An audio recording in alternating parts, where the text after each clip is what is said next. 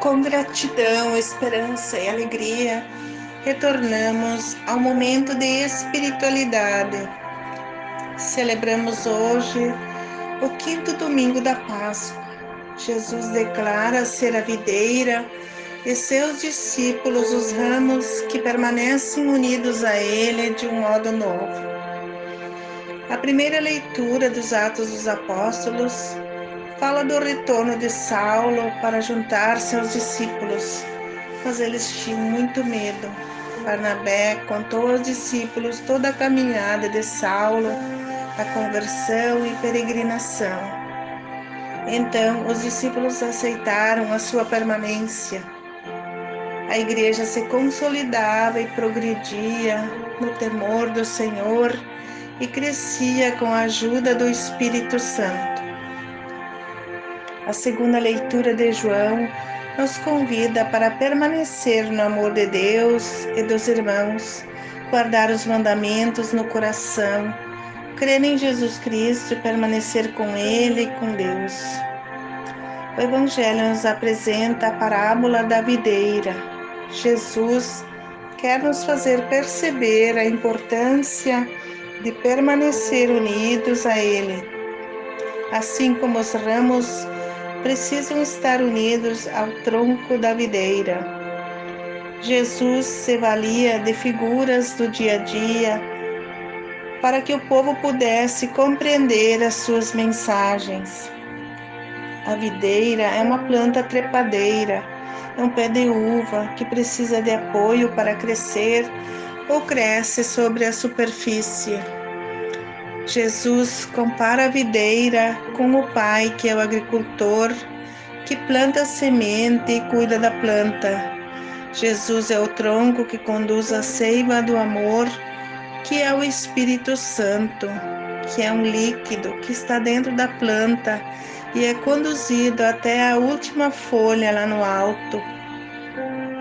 O galho ou as folhas que não recebem esse alimento secam ou morrem. O Pai alimenta o tronco e nós, os galhos, precisamos estar unidos a Ele, pois dele buscamos o alimento que nos fortifica para crescer e produzir bons frutos. Não podemos ficar ligados somente por estar lá. Precisamos nos esforçar para crescer em beleza e profundidade pois se a nossa aparência não estiver bem, isto é, quando nós afastamos, as nossas deficiências aparecem em forma de pecado. E o agricultor nos poda, nos purifica e lança fora tudo que nos impede de produzir bons frutos.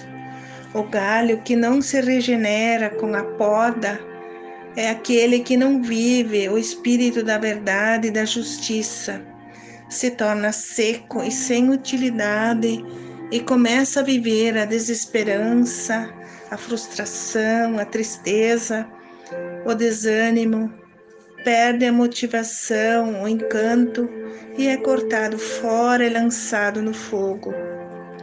A semente da conexão com Jesus foi plantada no dia do batismo, que por meio da igreja cria a ligação vital da seiva com o tronco que é Jesus. Através da oração, da escuta e aplicação da Sua palavra, que nos faz crescer no Senhor.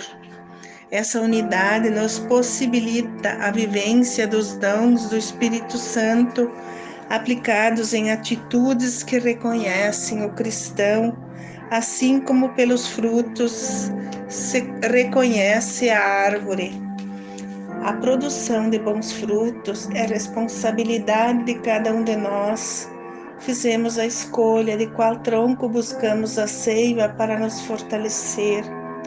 Essa seiva produzirá os frutos, bons ou ruins. Todo aquele que produzir bons frutos permanecerá no amor de Jesus. Todo aquele que não produzir bons frutos será cortado e lançado ao fogo. Somente através de Jesus somos capazes de produzir bons frutos, cumprir a verdade e a justiça permanecendo no seu amor e guardando os seus mandamentos. Todos nós somos convidados a superar as dificuldades da permanência nas famílias, no trabalho e na comunidade. Pois se é difícil superar desafios unidos, mais difícil ainda é superar isolados. Precisamos aprender a dizer não aos nossos interesses e vantagens considerar as coisas como dons de Deus, que Ele nos dá quando Ele quer e nos tira também quando Ele quer. O ramo que não dá fruto é aquele que não reparte nada com ninguém. Um ótimo domingo, uma semana de oração e de esperança, e dias mais seguros e felizes.